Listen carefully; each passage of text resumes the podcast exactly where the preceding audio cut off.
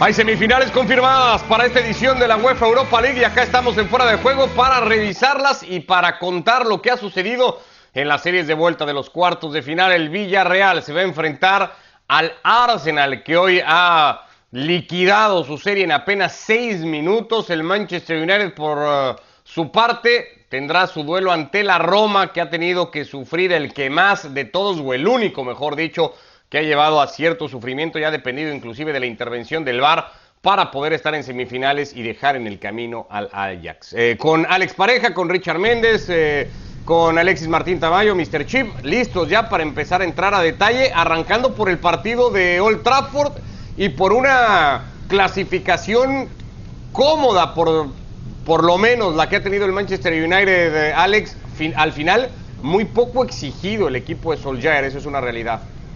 Sí, ¿qué tal? ¿Cómo estáis? Un abrazo para los tres. Sí, la verdad que la semana pasada hablábamos del plan de Diego Martínez para la eliminatoria, cómo había sido muy tímido en los Cármenes, esperando, suponíamos, desmelenarse un poquito en el partido de vuelta, pero el gol inicial de Cavani, esa volea maravillosa, acabó ya por noquear del todo al Granada. Y una vez que el Granada, eso ya son suposiciones, eh, se dio cuenta de que remontar la eliminatoria era imposible, se dedicaron más a intentar sacar un resultado digno, aunque fuera una derrota, que no volverse locos y acabar eh, encajando cuatro o cinco goles al, al, contragolpe. Además, hay un final de liga también que tienen que, que cuidar los hombres de Diego Martínez para intentar colocarse de nuevo en, en plazas europeas, así que bueno, eh, fue una pena porque yo creo que el Granada le podría haber metido mucha más mano a esta eliminatoria, pero la combinación de ese penal en el minuto 88 en el partido de ida, más eh, el golpe inicial del Manchester United con el gol de Cavani tras un muy buen movimiento de Pogba, que hoy, hoy estuvo muy bien en la primera parte, que tuvo muchas ganas de, agradar, pues acabó, se acabó cargando la emoción de esta eliminatoria. El United, sin sudar demasiado, eh, pasa y pasa bien, pasa con autoridad. Lo decíamos, Alexis, porque también estabas acá el jueves pasado, eh, eh, estas sensaciones, ¿no? Y Diego Martínez ha hablado de haber merecido tal vez un poco más en el segundo tiempo, dice que buscaron un gol que no hubiera estado mal que les llegara, pero la realidad es que el propio discurso de Martínez se queda eh, en, lo emocional, en el sentimentalismo que ha representado para el Granada la eliminatoria, y creo que de eso no fue capaz de salir su equipo tampoco, de pasar de eso. Sí, ¿qué tal? Buenas noches a todos. Me recuerdo un poco a lo que sucedió hace, no sé si fueron 10 años por ahí con el Getafe y el Bayern Múnich.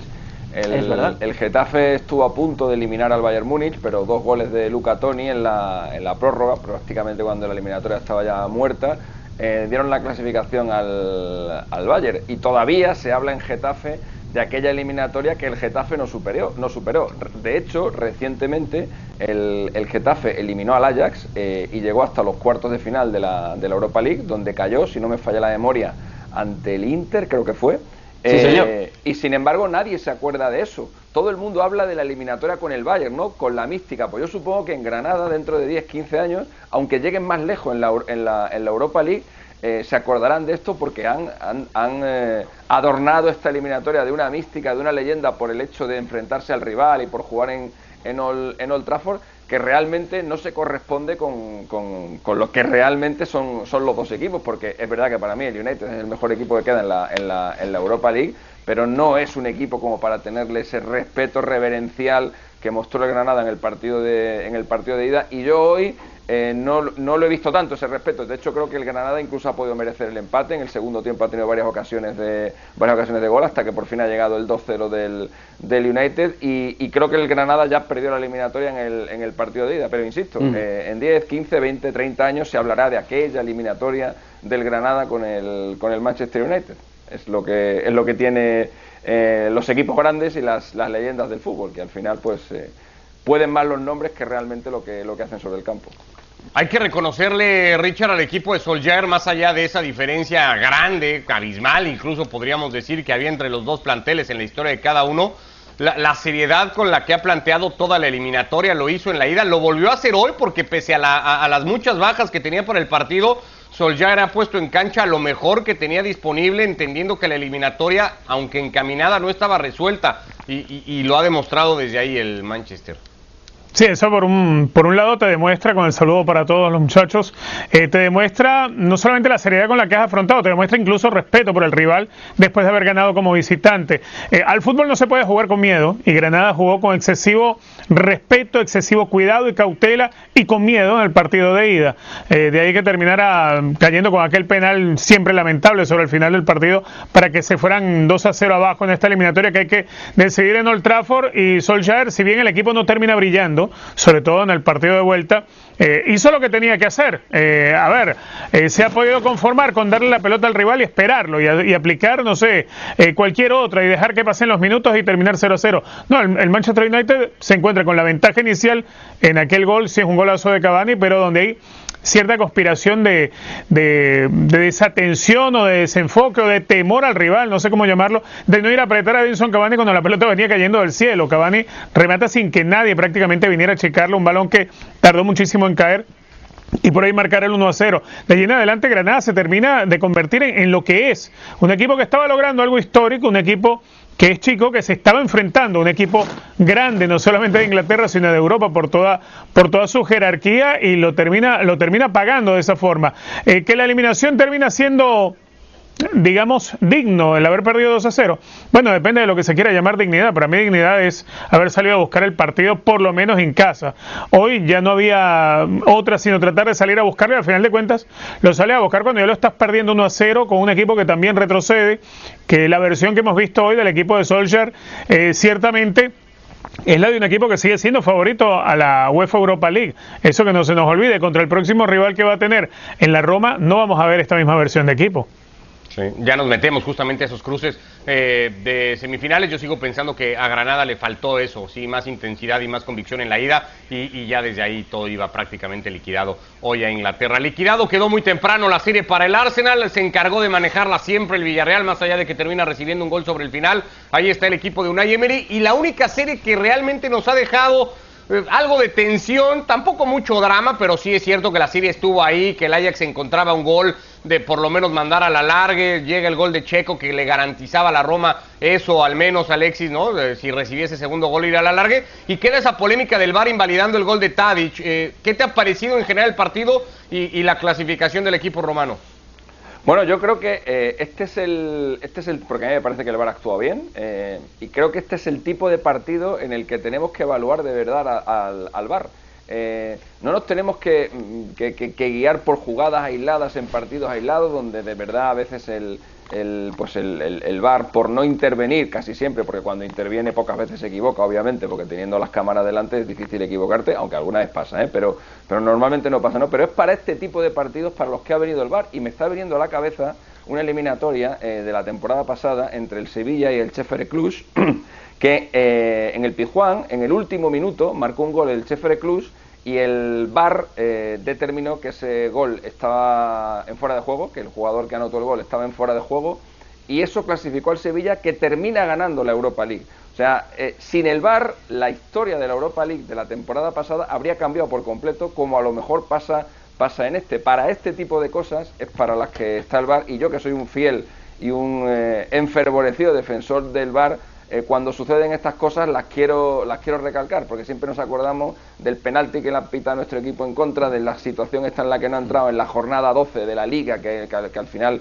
no afecta mucho, y cuando de verdad interviene en situaciones flagrantes como, como, esta, que pueden suponer la eliminación de un equipo, en este caso era una posible, una posible prórroga, pues aquí es cuando realmente tenemos que defender la, la importancia del, del VAR. A mí también me gusta el bar, me gusta la tecnología, me parece que es falta. Me parece increíble que Anthony Taylor, que está de frente a la jugada y a menos de un metro, no la pite en ese momento. Y lo grave es eso, ¿no? Las deficiencias que siguen teniendo los árbitros de no identificar jugadas, que a mí, entender, eh, es falta más allá de la intensidad de la misma. Alex, al margen de eso, ¿se clasifica bien el equipo de Fonseca? Se clasifica porque sabe leer la eliminatoria, porque tenía el 1 a 2 del partido de ida, que tenía ventaja en Ámsterdam con aquel gol de falta de Pellegrini que, el arquero, eh, hoy suplente porque volvió este Kellenburg, se, acabó eh, tragando. Eh, A ver, juega con fuego, sobre todo eh, en, la segunda mitad. La Roma lo que intenta es eh, defenderse, defender el resultado, le mete cinco defensas, que es el sistema habitual de, Fonseca, los tres centrales y los dos carrileros, pero los carrileros bien juntitos con los tres centrales y sobre todo defender muy bien, defendió muy bien la Roma, eh, no tanto en atrincherarse muy atrás en el larguero, sino juntando mucho las líneas. la Roma hizo un equipo súper mega compacto, prácticamente un 5-4-1 cuando, cuando el Ajax tenía el balón, pero con la misión de no empotrarse cerca de su arco, sino de intentar hacer la cancha lo más corta posible eh, en el, en el centro del campo. Y lo consiguió en la primera parte. El Ajax eh, se nublaba, tenía más posesión, porque la Roma tampoco le importaba, pero no había eh, oportunidades claras, más allá de ese par de centros atrás, que hay un remate de Klassen, etcétera, etcétera. En la segunda parte el Ajax rectifica y, ahí es cuando mete en verdaderos apuros al a la Roma con el cambio de Broby, metiendo a Broby como delantero centro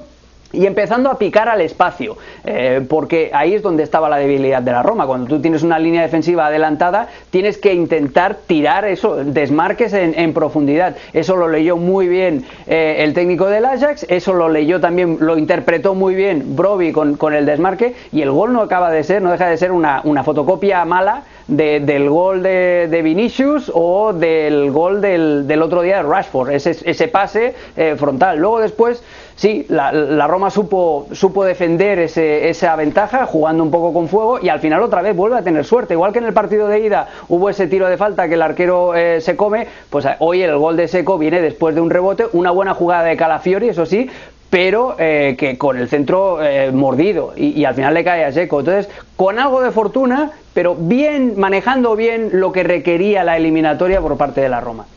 Eh, Manchester United, Roma, Richard y Arsenal Villarreal para cerrarlo apunta a una final inglesa como sucedió la última vez que se jugó la Europa League de manera, digamos, o con formato completo, un par de años con esa final eh, también entre equipos ingleses. ¿Lo ves así o ves alguno de Villarreal y Roma levantando mano? No, yo veo al Villarreal, yo no veo, yo no veo favorito al Arsenal en esa serie, yo veo favorito al Villarreal. Yo también. Eh, a ver, es que el, el, el, Arsenal me parece a mí un equipo tan inconstante eh, que es capaz en casa de, hacer el ridículo que te empaten como, como le empatan y después llegar y en condición de visitante llegar y meter un 4-1, que es lo que ha sucedido en el día de hoy.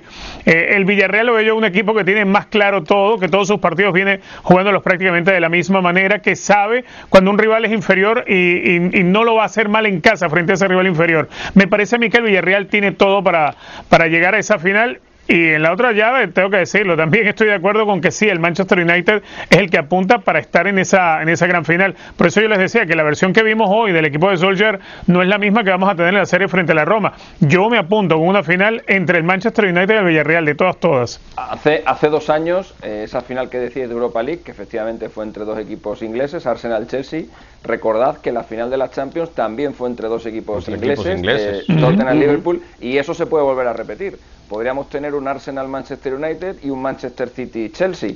Eh, en, apenas dos años que cuatro equipos de la Premier League coparan todas las finales eh, europeas sería pues yo creo que la demostración definitiva de cuál es la mejor liga del mundo ahora mismo, o por lo menos la más competitiva a nivel de los grandes equipos. Bueno, y otra semifinal, espera, Ricardo, un momentito, otra semifinal del Villarreal en territorio británico, ya la última que disputó fue contra el Liverpool eh, de Jürgen Klopp, en aquella final que acaba ganando el, Sevilla, en las semifinales, el, Villarreal, creo que lo entrenaba Marcelino, eh, tuvo, tuvo un buen desempeño. Eh, creo recordar que hubo una, un penalti a Denis Suárez que no lo pitaron, que aquello hubiera podido significar el pase Hablando de penalti, ¿eh? Hablando de penalti con el Villarreal y el Arsenal. El de Riquelme. El de Riquelme, claro. Ahí va a estar el recuerdo de Emery contra su ex equipo. Y Unai Emery, especialista en ganar Europa Leagues contra su ex equipo. Hay muchos alicientes para este partido. Sí, va a ser una, una gran semifinal esa seguramente. Pasemos a las semifinales de Champions, ya que hablábamos de esa posibilidad y ese escenario de sí, eh, eh, evidentemente, tener en Estambul una final entre equipos ingleses. Bueno, el Chelsea tiene que superar al Real Madrid, el Manchester City tendrá que hacer lo propio ante el eh, conjunto del Paris Saint-Germain. Parecería en jerarquías, Richard, en experiencia, una serie muy inclinada, incluso me atrevo a decir muy inclinada al lado del Real Madrid, si se toma en cuenta lo joven que pueda ser el plantel del Chelsea, más allá de que su técnico viene de dirigir una final europea, pero eso hace que, la, que ya la eliminatoria esté muy inclinada de un lado o ves al Chelsea siendo capaz, pese a esa inexperiencia, de, jugarle una serie a 180 minutos al 13 veces campeón de Europa como para dejarlo fuera? A ver, el Real Madrid está muy golpeado por ausencias, pero lo ha logrado tapar y ha logrado poner un cromo por otro Zinedine Zidane. Y más allá de que muchos se pusieron las manos en la cabeza cuando vieron eh, el otro día jugar a Fede Valverde en lateral, eh, le resultó todo, a final de cuentas, a Zinedine Zidane. Eh, creo que más allá de eso, de, esa experiencia que bien apuntas, está también el hecho del empujón anímico que viene arrastrando el Real Madrid, que ha logrado interpretar tácticamente todo lo que ha pedido Zinedine Zidane, más allá de seguir siendo visto y creo yo a veces eh, hasta, hasta restándole mérito de haber sido siempre visto sin Zidane como un simple gestor y no como un gestor pero que a la vez es un gran estratega y creo que eso le ha resultado al Real Madrid ese empuje, ese esa seguridad que se tiene en lo que propone y lo que plantea Zinedine Zidane hace ver hoy en día al Real Madrid aparte de ser un equipo con una chapa europea que, es pesadísima, que nadie la tiene, lo hace ver gigante ante el Chelsea. Eh, creo que esa juventud que bien marcas del Chelsea eh, tiene, tiene talento, tiene condiciones, tiene atrevimiento, tiene osadía pero yo todavía no le veo eh, enchufado como si está el Real Madrid, más allá de todas las dificultades, Real Madrid sigue enchufado en Liga, enchufado en Champions. Yo la verdad le tengo que dar el favoritismo al equipo de Zinedine Zidane. Es que yo no sé, Alex, si en pleno mes de abril, peleando títulos, como hoy está el equipo de Sidán, pueda haber en Europa un equipo más peligroso. No sé si es una exageración plantearlo así, pero me da la sensación de que estando en Madrid lanzado a estas alturas del año, ninguno, ¿no? Como, como el equipo blanco.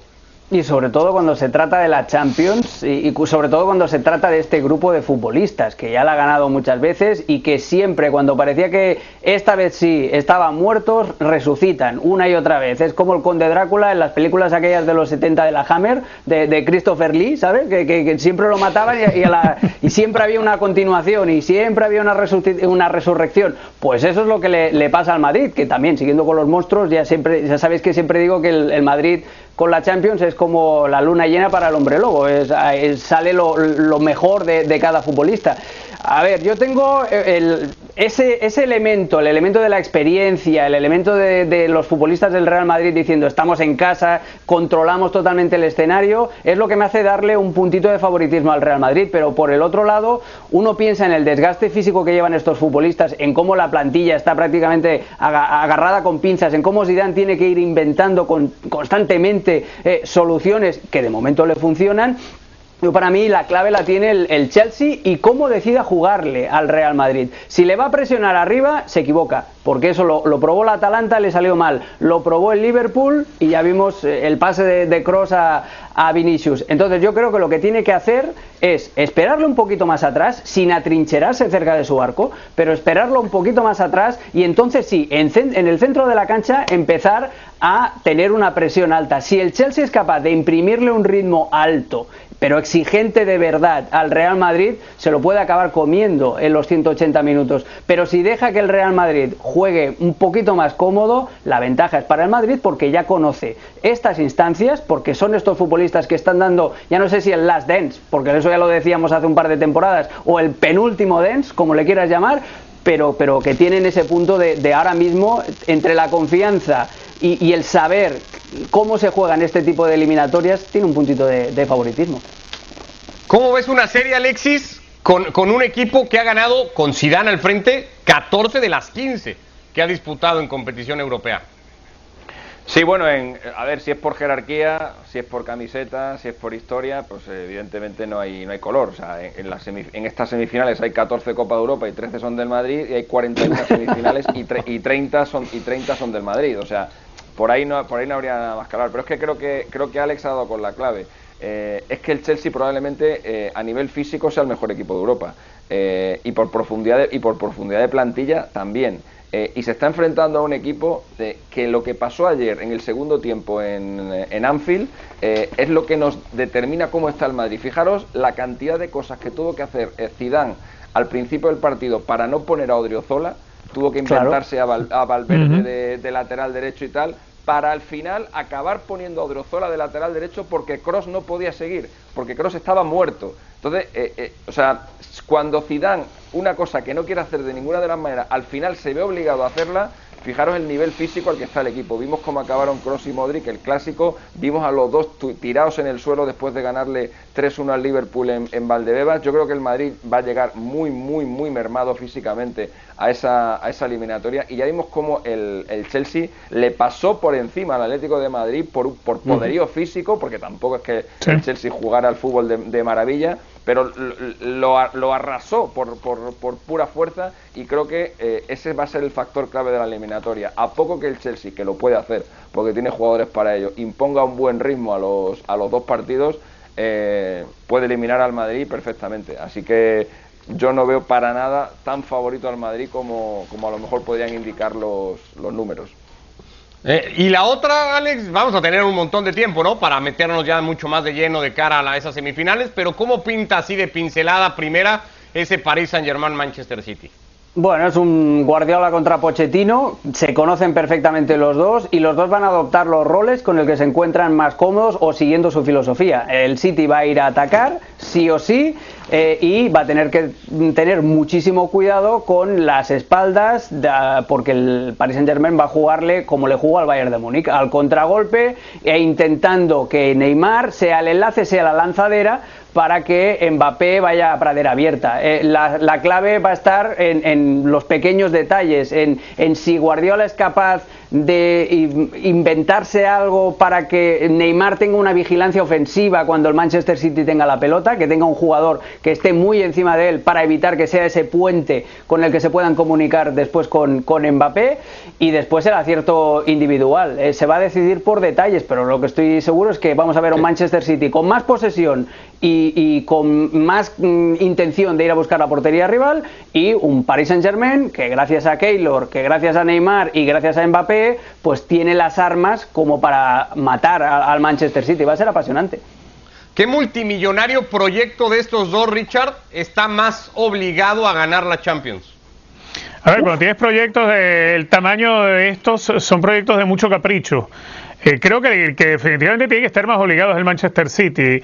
Eh, más allá de que el Paris Saint Germain se le escapó el último año cuando habían llegado a la final frente al Bayern Múnich, yo igualmente veo al Paris Saint Germain eh, un pasito por arriba, por lo menos en la Champions, por esa, por esa capacidad de ser un equipo que resiste, que aguante y que tiene pegada. Esa pegada que tanto le ha faltado al Manchester City, un Manchester City que me lo imagino siendo muy a lo Guardiola. Debería ser un poquitito menos, menos guardiolista este equipo si quisiera eh, ganarle la serie sin pasar susto frente al Paris Saint Germain. Pero definitivamente la mayor obligación, que los dos son equipos construidos a base de capricho, a base de mucho dinero venido del Medio Oriente, el que más obligación debe tener, sin duda alguna, es Pep Guardiola. Y eso por lo que ha traído Pep Guardiola dentro de su carpeta curricular. El haber logrado lo que logró en Barcelona, el haber pasado y dirigido al Bayern Múnich y mantener esa hegemonía que tenía el Bayern Múnich en la Bundesliga, pero que le queda aquí la asignatura pendiente de la Liga de Campeones de Europa. A él no lo trajeron solamente para ganar la Premier, a él lo trajeron al Manchester City para ganar la Champions League.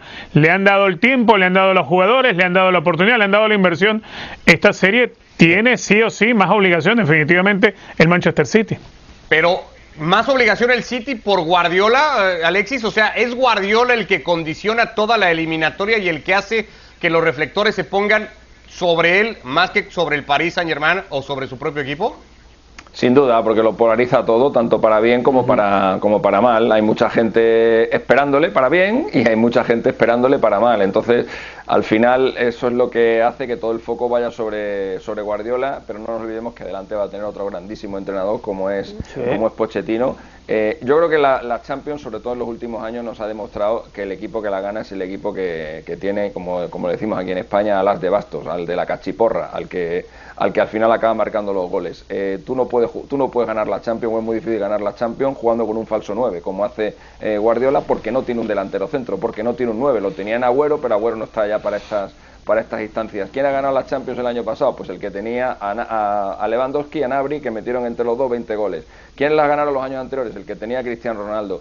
¿Quién la ganó en 2015 contra una Juve súper controladora, contra una Juve que defendía de maravilla y tal? El que tenía a Neymar, a Luis Suárez y a Messi. O sea, en estas Champions, por lo menos en los últimos años, nos ha demostrado que aquí lo que, lo que manda es la pegada. Ya puedes controlar el juego todo lo que quieras, ya lo hemos visto en la eliminatoria entre el Bayern Múnich y el, y el PSG, puedes tener el balón todo lo que te dé la gana, eh, que al final el que, el que tiene a la metralleta es el que la gana, y la metralleta la tiene el PSG. Con lo cual, para mí es favorito no solamente ante el City, sino también ante el Madrid o el Chelsea, a cualquier equipo que se le mm. ponga, que se le ponga adelante.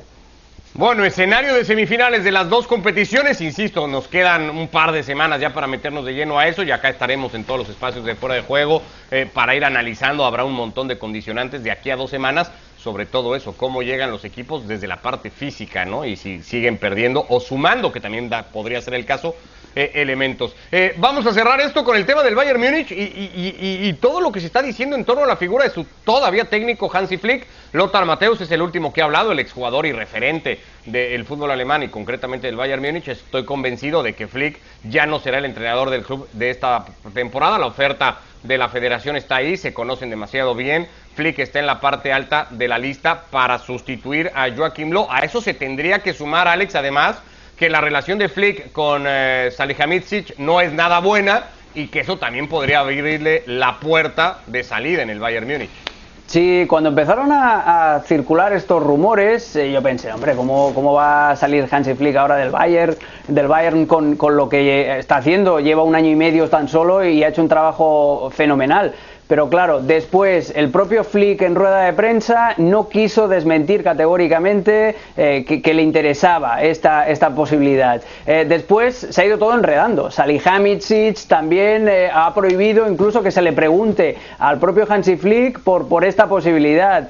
se comenta en Alemania que es que Flick y Salihamidzic no tienen buena relación y el propio Flick antes del partido de vuelta con el Paris Saint Germain como que la dejó colar cuando dijo que esta plantilla la, del Bayern de Múnich de esta temporada, no tenía el mismo potencial ni el mismo fondo de armario de temporadas anteriores, y eso era un ataque directo a los refuerzos que había hecho Salihamidzic, eh, Bo Massar, por ejemplo, en el lateral derecho, Mar Roca, que para mí es un muy buen centrocampista, pero por lo que sea no ha acabado de cuajar. Todo esto hace que el ambiente en, el club bávaro cada vez sea más raro y lo que a mí hace dos semanas me parecía una auténtica locura, eh, cuanto más avanza el tiempo, más cerca veo a Hansi Flick de, ser el nuevo, el nuevo Ahora, toda la lógica apuntaría a que si se va Flick del Bayern Múnich, tendría que ser Julian Nagelsmann el sustituto. Eso dice también la rumorología de la prensa deportiva en Alemania, pero el propio técnico hoy de Leipzig, eh, Richard, salió el otro día a decir no tengo conversaciones y fue más tajante. Después dijo, no voy a tener conversaciones con el Bayern Múnich.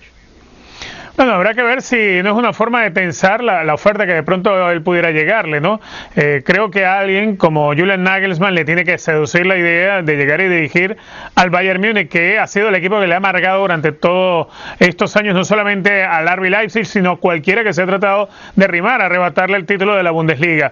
Eh, debe ser una aspiración, obviamente, salir campeón, y ya no te alcanza con el RB Leipzig. Sería para Nagelsmann un sueño hecho realidad que le pudieran armar un equipo y construirlo el potencial del Bayern. Además, si algo tiene el Bayern, y lo ha demostrado no solamente de ahora, yo creo que desde la década de los 80, cuando ya el equipo se logró posicionar finalmente como un equipo grande en Alemania, ha sido debilitar a sus rivales. ¿Qué mejor forma de debilitar, por ejemplo, al Dortmund que sacándole jugadores? ¿Qué mejor forma hoy en día de debilitar al RB Leipzig que sacándole su técnico una vez que Flick se vaya a dirigir la selección alemana. Pareciera ser que es parte de una política o de una filosofía del Bayern ir ablandando a los rivales y trayendo esas herramientas que hicieron grandes a sus rivales para ser cada vez más y más fuerte. ¿Te suenan, Alexis, todos estos enroques? ¿Los ves más o menos?